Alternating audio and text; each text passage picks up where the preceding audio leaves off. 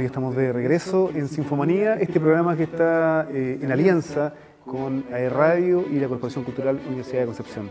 Seguimos conversando con Lorenzo Tazzieri, director eh, italiano, y quien ha estado durante ya algunos algunas semanas, ¿no? Sí, Lorenzo, sí, sí. Acá en Chile, particularmente en Concepción, y tengo acá en mis manos eh, una invitación que ha sido la invitación eh, para, la- para este gran espectáculo que es Rigoletto eh, Opera Festival, esta gran producción que está realizando la Corporación Universidad de Concepción eh, para finalizar este mes de actividades, Lorenzo, y que, y que tiene eh, a un bufón como protagonista. ¿ah? Eh, esta es una historia muy, muy conocida mundialmente, es una obra literaria muy reconocida por, por, todos, ¿no? Y que, y que no estuvo exenta de, de- de polémica en su, en su época cuando, cuando fue estrenada. Cuéntanos un poco eh, qué es lo que se cuenta en, en el mundo operístico de, de Rigoletto, de, de esos detalles eh, que quizás nadie conoce, ¿no? Esos, esos detalles polémicos, que, que fue censurada, que tenía un nombre quizás eh, que era distinto al que, al que hoy día conocemos, que es Rigoletto, ¿no? Claro. Cribulé era el, Sí, sí, el sí, nombre es- original. sí. Bueno, eso fue una, una historia bastante, bastante fuerte ¿no? para, para la época, porque, bueno, daba la imagen de una, de una novedad, ¿no? Un poco, un poco no, no, no tan noble. Claro. La nobleza no tan noble. Eso, eso fue la, la primera cosa. Y, y después, eh, Rigoletto tiene como, como protagonista esta, esta figura de este bufón, de este eh, hombre, ¿cómo se dice? Que tiene la goba, ¿no? Que, que- joroba, ¿no? Sí, sí. Y entonces es un, es un hombre que para toda la historia no se entiende si es bueno o malo. No, eh, Rigoletto es, eh, según yo, el perdente por excelencia, es un personaje mitológico, ¿no? Porque no, no, eh, a ninguno puede ir tan mal. todo lo que, eh, is- eh, todo lo que planea Rigoletto, todo lo que hace Rigoletto, al final lo pierde. Y, eso eh, a mí me acuerda, yo lo, conecto con, los personajes de, Shakespeare, donde hay personajes que son puros, ¿no?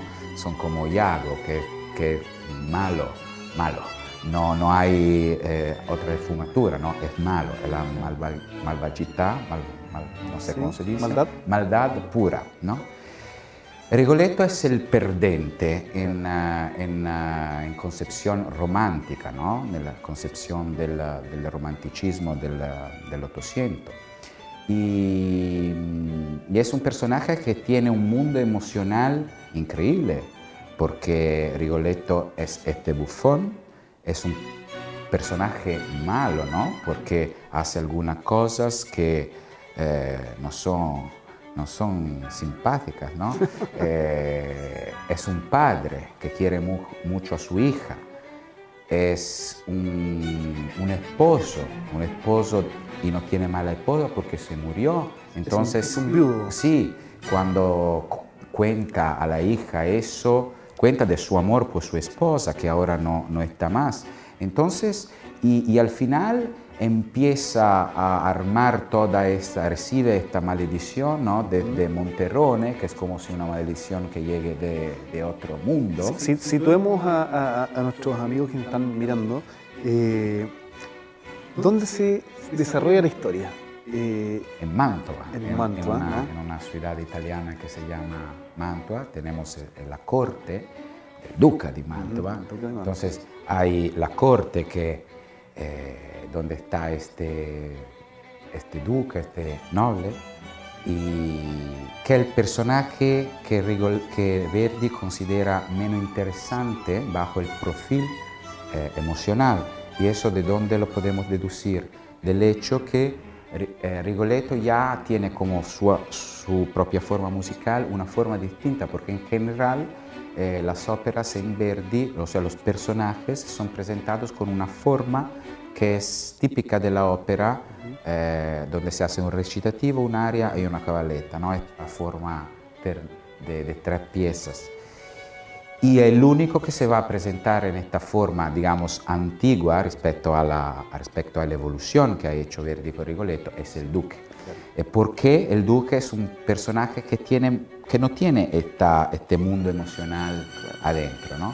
Pero además, pero además disculpa, eh, eh, Verdi acá hizo una innovación eh, importante, porque pone a un barítono como protagonista y al tenor, que generalmente es el protagonista de las óperas, claro, lo pone como, ¿no? Sí, digamos que Verdi en general ha hecho, o sea, Verdi es lo que eh, llevó las voces a su máxima expresión. Antes de Verdi no había un bajo, por ejemplo, como puede ser el bajo de Attila o de Don Carlo, que es protagonista, que tiene una extensión vocal que antes no se, no se veía. Lo mismo hizo con lo barítono, lo mismo hizo con el mezzo soprano. O sea, llevó los registros vocales a su máxima expresión, Verdi. Y Recoleto es un, un, un, ejemplo de eso, porque es un personaje principal que tiene eh, en dos horas de música una, una, digamos, una extensión vocal increíble. Vamos de las notas bajas hasta a al extremo de la tesitura del, del barítono. Literatura sobre Verdi habla sobre, la, sobre Rigoletto, eh, que eh, fue uno de los primeros que empezó a usar los efectos especiales en la música, por, por estos eh, dúos, cuartetos ¿no? de voces sí, que sí. Van, se, se, van entrecruzando en algunos actos. ¿no? Por, por, eso decía que es una de las de la, innovaciones que tiene Rigoletto, es que los personajes ya se van a presentar en conexión, en dúo. Eso antes no se hacía, como decía, ¿no? Mm. Los personajes habían sus áreas. Gilda no llega con la área. Gilda la, la, la, tenemos mucho después, la área de Gilda. Llega, se presenta en dúo con Rigoletto, ¿no?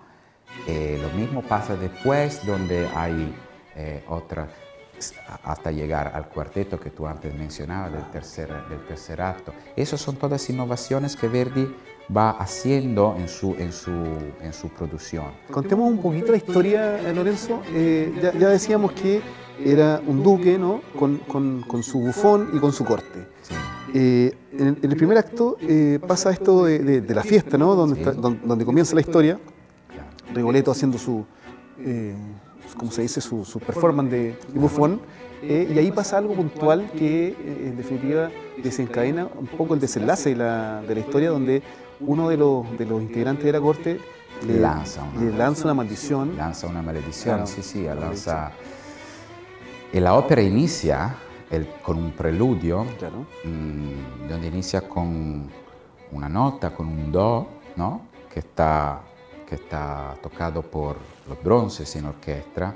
Y ese es el tema de la maledición, porque es muy importante, claro, en la, en la ópera. Y es lo mismo, son la misma nota que Monterone, que sería ese personaje que lanza la maledición, canta eh, a Rigoletto y bueno, le va a decir que algo de malo pasará, ¿no? Lanza esta, esta Le- le anuncia que algo le va a Sí, pasar. Que algo le va a pasar. Y, y ese es un tema también importante, el tema del destino en Verdi es un tema importante, fundamental en la producción verdiana.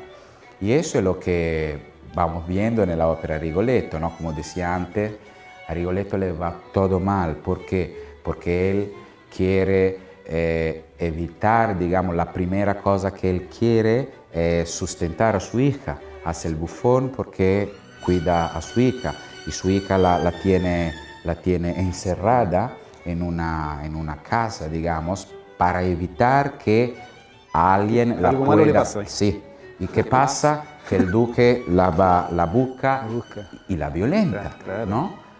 Y cuando Rigoletto se da, se da cuenta de eso, claro, eh, quiere una, una venganza, ¿no? Hay, hay que, hay, que, hay que mencionar también de que el duque era muy... eh, que- que- quería conocer a todas las chicas de, Sí, del claro, ducado, ¿no? sí, sí, sí, sí, era... Claro, eso es un tema actual también, ¿no? Porque el noble que, eh, eh, que quiere con su poder hacer lo que quiere. Claro. Entonces para él era normal, ¿no? Tener las mujeres de la, de la corte, cambiar mujeres, eh, con su poder obtener lo que, lo que quería.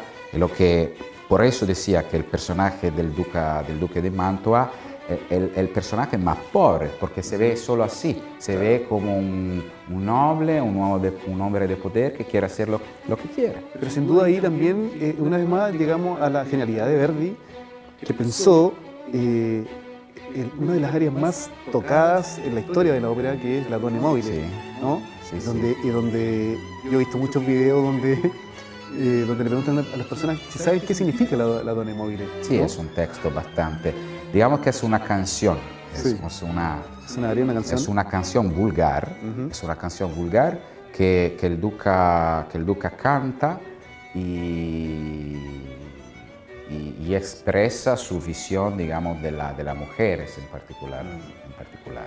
Bueno, pero, pero eh, Verdi ya sabía que, que, este iba a ser un hit del momento, ¿no? Sí, sí. O sea, si tuviéramos a Verdi hoy día, eh, estaría en Spotify, ¿no? En, todo, en YouTube, probablemente. Y él, cuando, cuando hizo el estreno de esta obra, que fue en, el Teatro La Fenice en, Venecia, eh, él prohibió que se supiera antes, porque si no la gente iba a andar cantándola, ¿no? Sí, sí, prohibió. Ese spoiler. Sí, sí, prohibió que, se, que alguien más prohibió de estar en el momento en lo cual se eh, ensayaba esta área, porque él ya sabía que este era un tema que la, que la gente iba a silbar ¿no? afuera. Entonces, eh, bueno, lo, lo, prohibió para, para, que la sorpresa de escuchar esta melodía fuera reservada para la primera función. Además, yo me imagino, Lorenzo, que debe pasarle a todo el mundo después de que sale de la ópera Rigoletto, inevitablemente cantando esa canción, ¿no? Sí, sí, sí, claro, claro. Sí, sí, es un tema. Verdi era, era, era genial en eso, era un genio en eso. Y, además era un, gran hombre de, de, teatro. Todas sus óperas son escritas perfectamente, con una fusión perfecta con, con la acción dramatúrgica. Se, dice que, que, con Verdi partió el derecho de autor. Sí, también, también estaba esto, esto seguramente. Porque, antes, antiguamente los teatros se, se, estilaba de que eh, el, digamos, el administrador del teatro le compraba al compositor la obra. Ah, sí, claro, sí estaba. En este caso Verdi, ¿qué dijo? Es, mía, es mía, ¿no?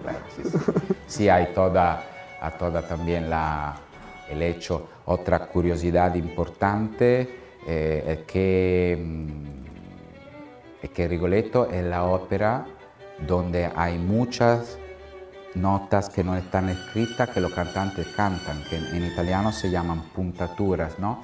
Son las tradiciones, los acudos que los cantantes cantan, pero no están escritos. Y, y, eso que pasó, que hasta que llegó sobre todo el maestro Muti, ¿no? Muti revolucionó en este sentido la producción verdiana, porque él prohibió a los cantantes cantar una nota que no está escrita. Entonces, cuando Muti hizo su, hizo su Rigoletto en la escala, la gente, la gente... La Scala de Milano. Sí, en la Scala de Milano, cuando él, él era director musical allá, hizo las tres, la trilogía popular y también Rigoletto, y él es famoso para eso, porque no quiere que se, que se canten notas que no están escritas en la partitura. ¿no? Y, y, la gente quedó un poco así, porque eh, todo, toda la gente espera estas notas, que son los acudos que muchas veces no están escritos. Y Rigoletto es la ópera que tiene más, más notas, digamos, no escritas de la, de la producción verdiana. Alguna la vamos a hacer. Sí, alguna la vamos a hacer.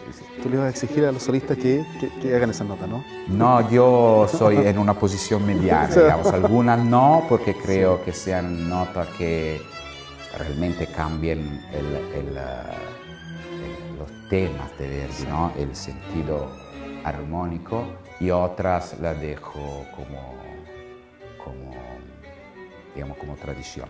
Volvamos a Rigoletto, al personaje. Eh, que va a ser en esta oportunidad interpretado por eh, un gran barítono italiano, eh, que es Luca Bruno, ya hemos tenido la oportunidad de conversar con él, ha sido un gran aporte, lo decían los mismos chicos que están ensayando junto a él, la, maestra, la pianista Verónica Torres, que ha estado, y que él también le ha tocado interpretar anteriormente a, a, Rigoletto. este personaje, como tú decías, por un lado perdedor, que, que, que todo, que por un lado está haciéndole, digamos, eh, como todo el trabajo del Duca, ¿no? Pero por otra parte es un padre que, que ama a su hija, Claro. que haría todo por ella, ¿no? Eh, y que se da cuenta de que todo lo que hizo para protegerla No, es en vano porque eh, finalmente el Duque igual enamora a la hija. Claro, ¿no? claro, sí, sí. Eso, eso pasa. Se va a ver, se va a ver porque, por ejemplo, el primer, el primer momento en, en lo cual eh, se ve el amor de Rigoletto para su hija es en el primer acto, después que mm, Monterone lanza la maledición, él eh, se queda a pensar, ¿no? Canta la- su monólogo viene- le pareciamo, viene la ¿no? psicosis. Claro, ¿no? se piensa. Y después cambia completamente también la, la- la orquesta, ¿no? Introduce la, llegada de Childa y, y la felicidad de Rigoletto y empieza este, este dúo donde Rigoletto cuenta de su, de su esposa que no está más y, y expresa todo el amor eh, para, la- para la hija.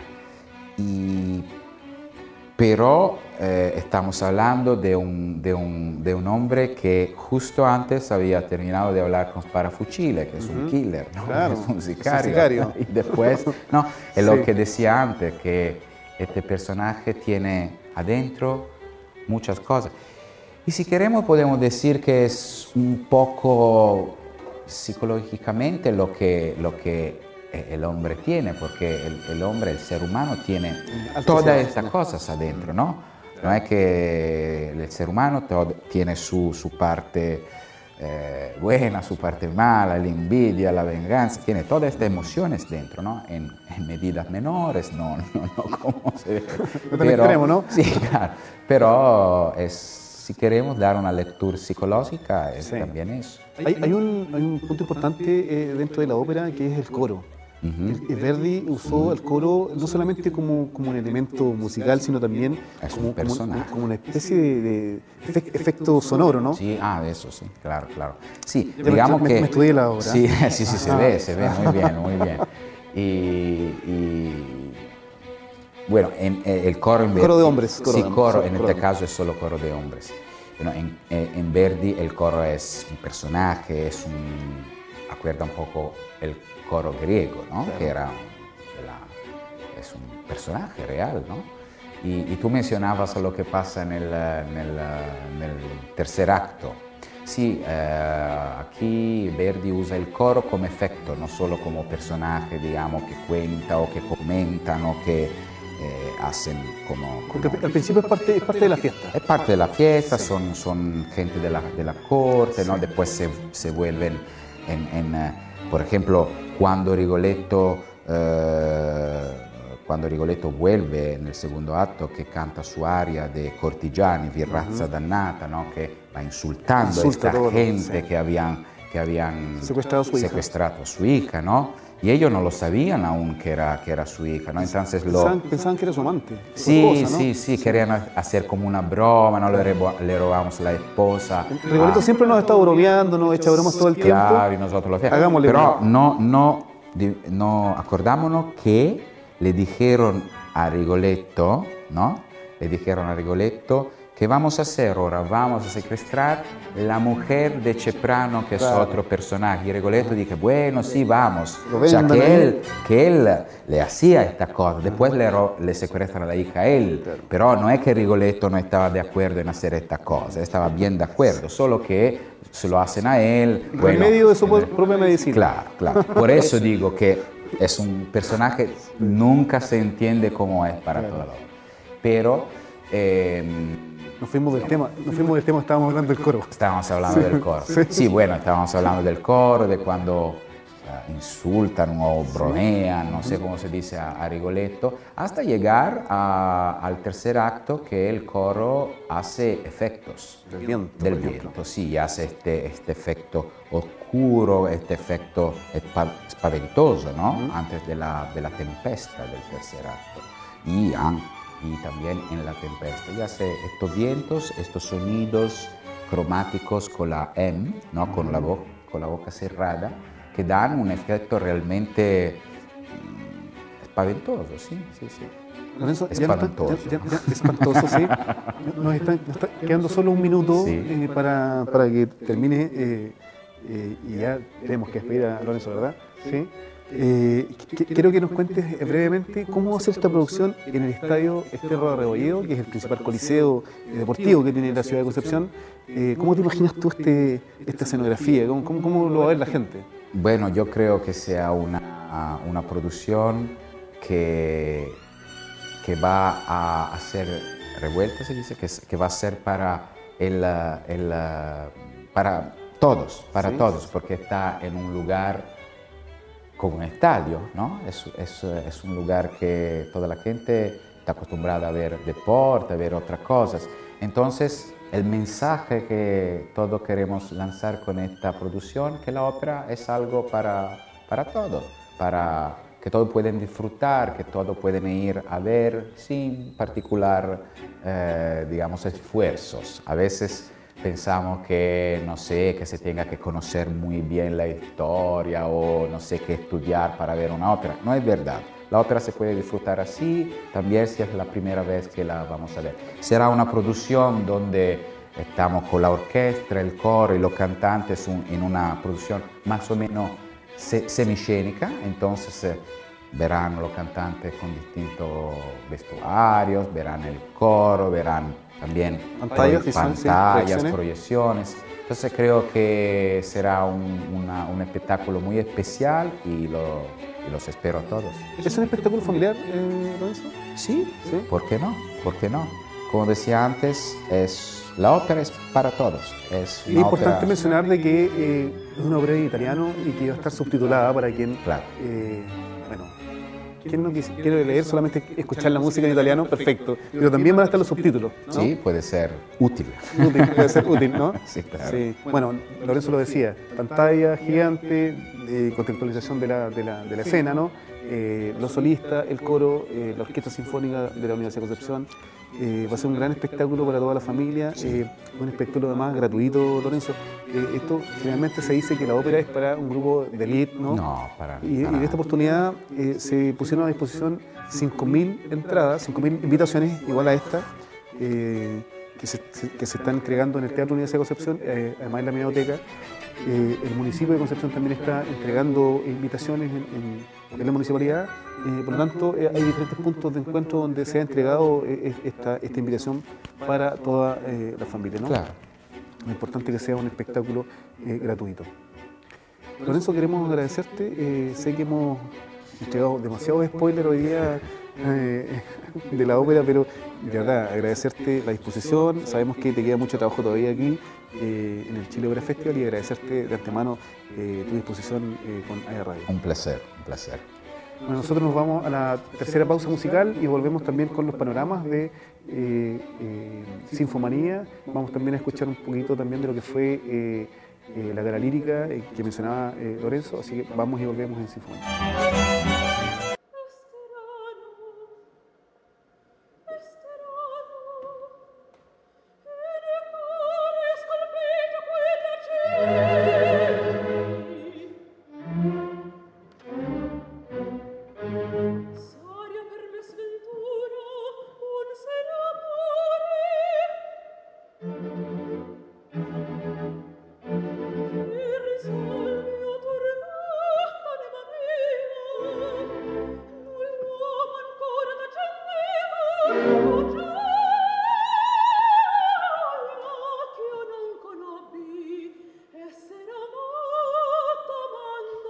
Música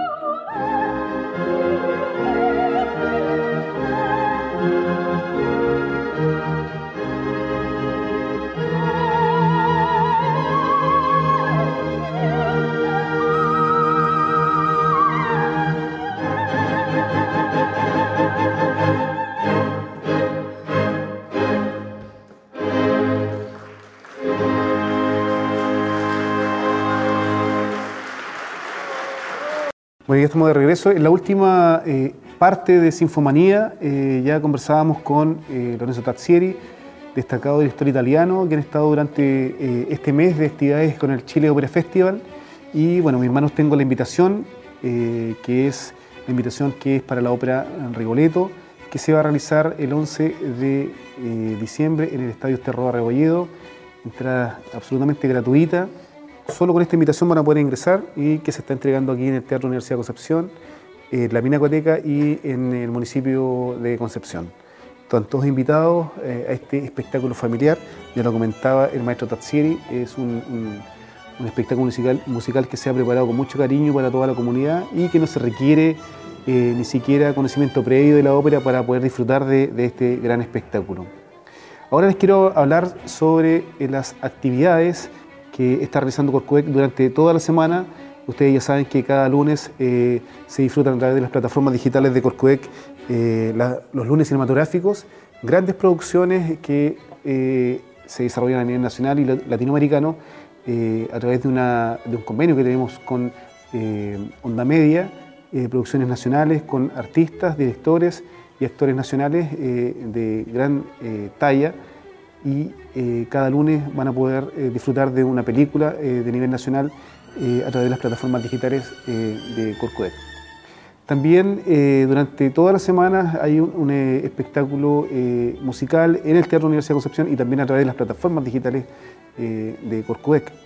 Eh, también los sábados pueden disfrutar todos los sábados y domingos a las Féminas Sinfónicas, quienes están cumpliendo ya tres años al aire a través de la eh, radio eh, Universidad de Concepción y eh, también a través de las plataformas digitales de Corcodec.